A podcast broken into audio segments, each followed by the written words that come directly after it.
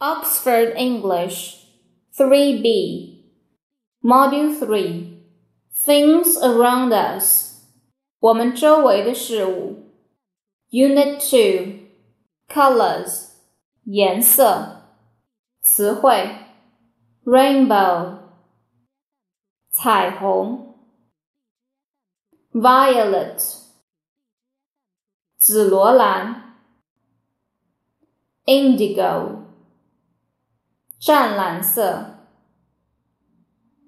sky，天空，mountain，山山脉，sea，海，ocean，羊，leaf。 叶子的单数形式，leaves；叶子的复数形式，ant；蚂蚁，grasshopper；蚱蜢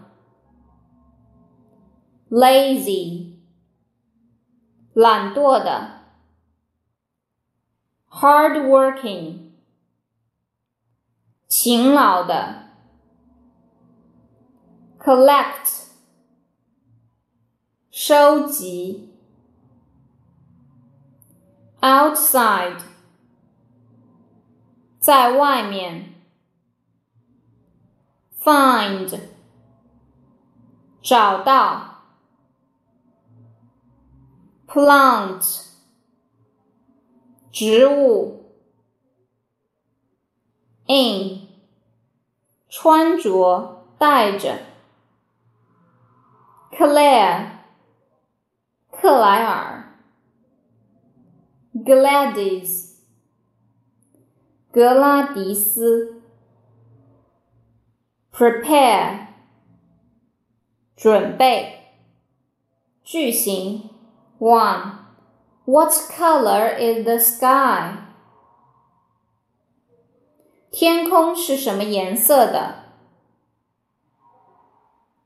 It's blue. 是蓝色的。Two. What color are the leaves? 叶子是什么颜色的？They are green.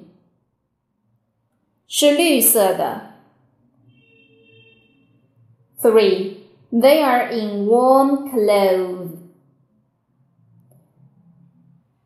他们穿着暖和的衣服。